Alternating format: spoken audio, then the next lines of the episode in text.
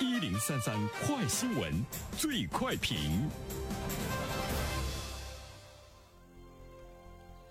焦点事件快速点评：近日，山东威海的于先生打算带女友到南京治疗抑郁症，女友因服药后出现正常的手抖症状。春秋航空人员查看于先生女友的病历和诊断书后，向公司汇报。此时，于先生女友担心错过次日的就诊预约，情绪焦急并哭了起来。于是，于先生的女友乘机被拒。针对这样的一条新闻呢，来有请我们的评论员袁生。你好，肖萌。嗯，这件事情呢，目前比较受到关注哈。最终的结局呢，我们也是拭目以待。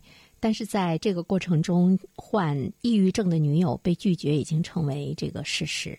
啊，我们现在看到呢，这个春秋航空公司说可以呢把这两张机票的费用给退了，但是呢，她的男友于先生是希望呢能够得到呢这个道歉哈。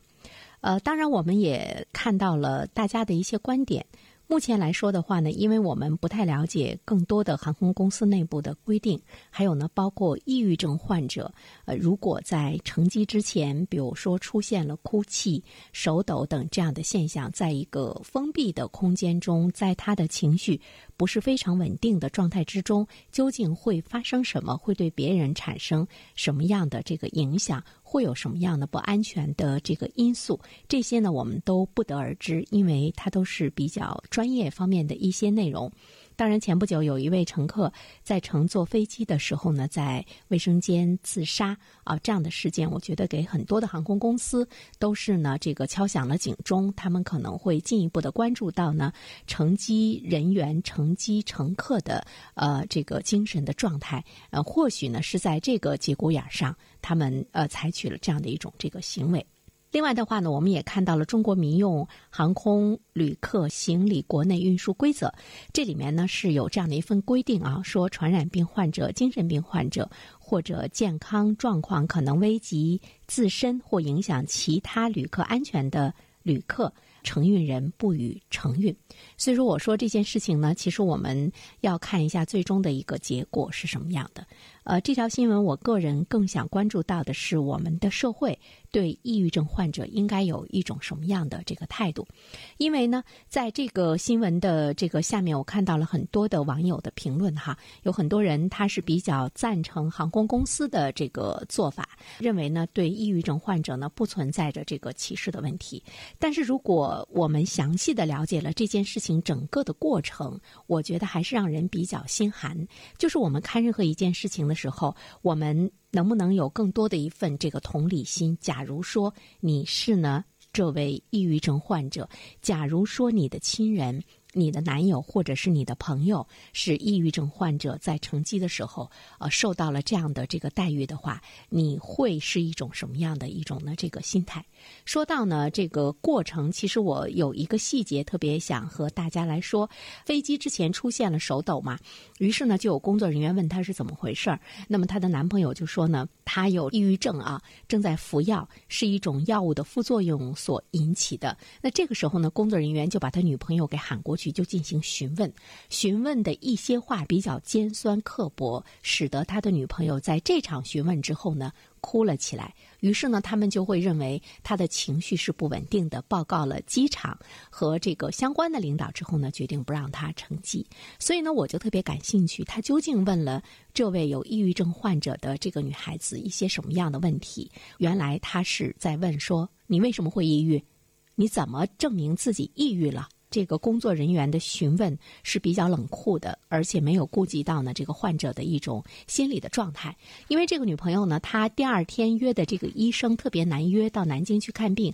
如果呃不能够及时赶到的话呢，要过半个多月的时间才能约上。她就有一种比较担心。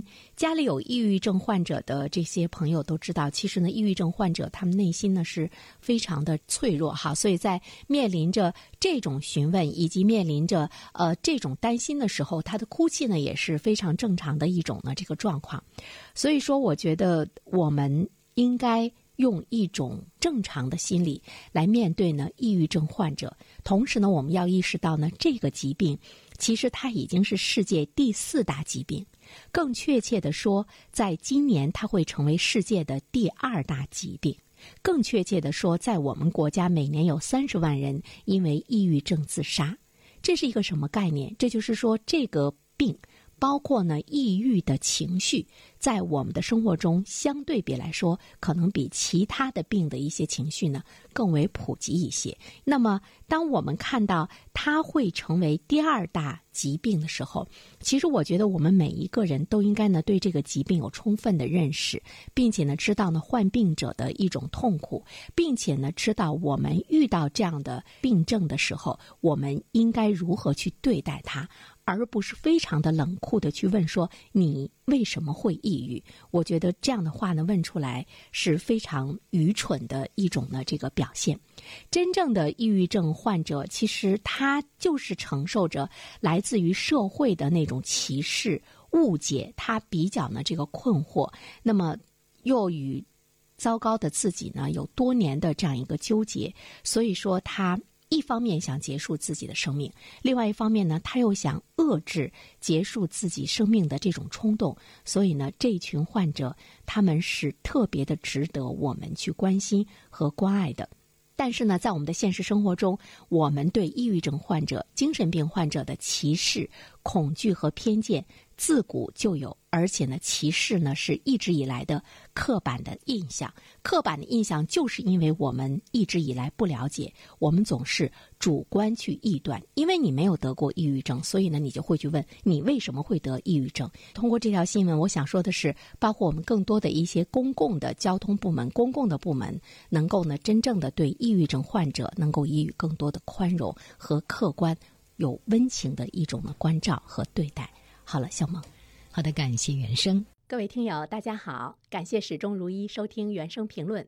不知道你是否听过原生读书？最近呢，上线了一本书《终身成长》，非常期待着你可以听到它。《终身成长》这本书很有名气啊，它坐镇亚马逊心理类畅销榜已经有十年的时间。这本书呢，是向我们讲述思维模式会对我们的行为方式产生深远的影响。可以决定我们成为什么样的人，它颠覆了传统成功学的观念。您可以搜索“原生解读终身成长”，就可以听到喽。谢谢你。